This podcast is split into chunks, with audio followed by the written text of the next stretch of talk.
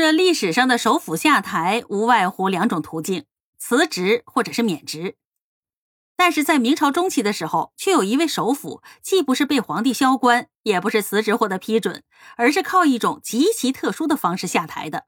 这个人呢，就是历史上递交辞呈最多的首辅李廷基。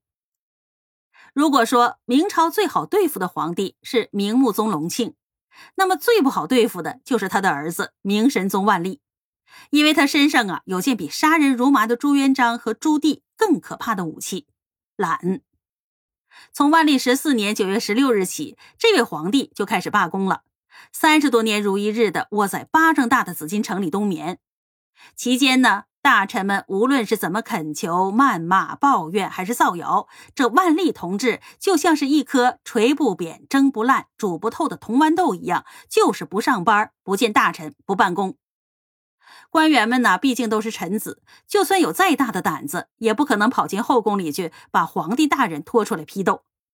所以呢，有明一朝，万历是最让大臣们头大的皇帝。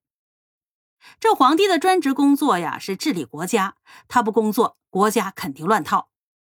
万历统治下的明朝，一天比一天糟糕。最明显的一个情况，就是人至于官，官槽空虚。也就是说呀，官员任免工作，大面积瘫痪。这该升官的升不了官，该退休的退不了休，该补员的补不了员。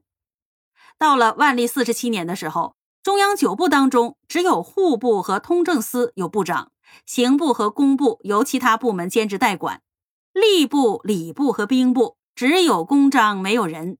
督察院和大理寺最狠了，没有人上班也就算了，连公章都丢了。本文的主人公李廷基呢，就是在这种情况下出场的。李廷基字尔章，号九我，晋江新门外浮桥人，生于嘉靖二十一年。他从小呢就是个勤奋好学的孩子，在万历十一年的全国大考当中，高中全国第二名的榜眼。其实啊，以他的本事，应该中状元。可惜啊，他运气不好，碰上了明朝最会和稀泥的宰相申时行。申时行呢，觉得全国的考生就属太医院的朱国作顺眼，于是呢，把状元的帽子丢给了他，让李廷基肚子里的满腹经纶变成了满腹怨气。好在呀，此后李廷基的人品不坏，官风清廉。他在南京任职期间，严厉打击各种乱收费现象，同时鼓励经商，把这里原本被海瑞搞得一片狼藉的商品经济重新振兴起来。负责浙江会试期间。他严肃考风，坚决杜绝考场作弊，为国家选举了一大批像模像样的高素质人才。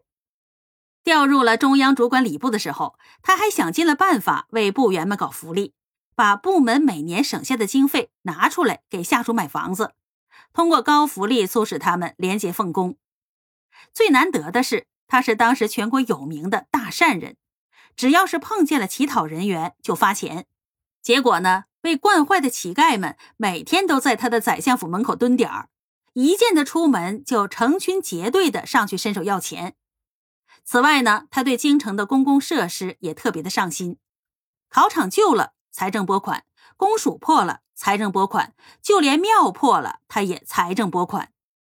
这李廷基呀，大概是慷慨过了头。等到他退休的时候，自己家一贫如洗，和海瑞呀也有一拼了。也许呢，正是他的这份清正廉洁感动了懒虫万历。万历三十四年，他被提拔为首辅，进入内阁供职。这不入阁不知道，一入阁那是吓一跳啊！中央九部全部的官员加在一起呢，三十一个人，这空缺达到了二十四个。这还不算下面跑腿的小喽啰们，这意味着几乎每个人都在拿一个人的薪水干两个人的活儿。更难办的是，全国各地每天都有成千上百的奏折送来，等着万历同志批阅。但是懒惰的万历呀，看都不看，让成堆成堆的奏折躺在皇宫里和自己睡觉。当时呢，有个流行的说法叫“留中”。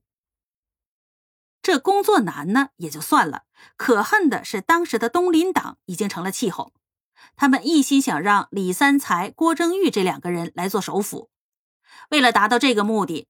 这帮人呢，成天写奏折、泼口水，给李廷基洗淋浴。李廷基呢，不像万历那么脸皮厚，这挨了几个月的骂呀，就扛不住了，拍拍屁股上辞呈，准备走人了。他原本估摸着呀，这皇帝大人呢懒点儿，得交个三五份才能批下来，所以呢，为了早点的办完手续，他要让皇帝来看到自己辞职的决心。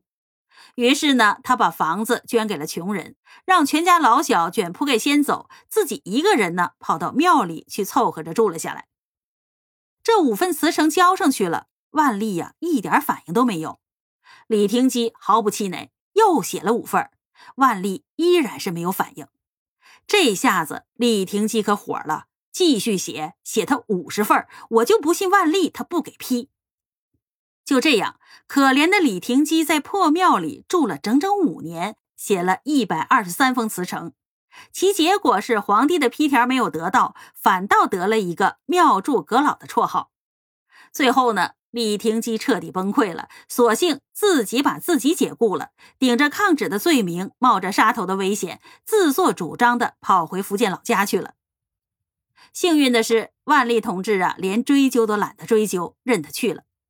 四年之后，贫困潦倒的李廷基病逝了。万历这个时候呢，罕见的勤快了一次，赐赠他少保的头衔是文杰。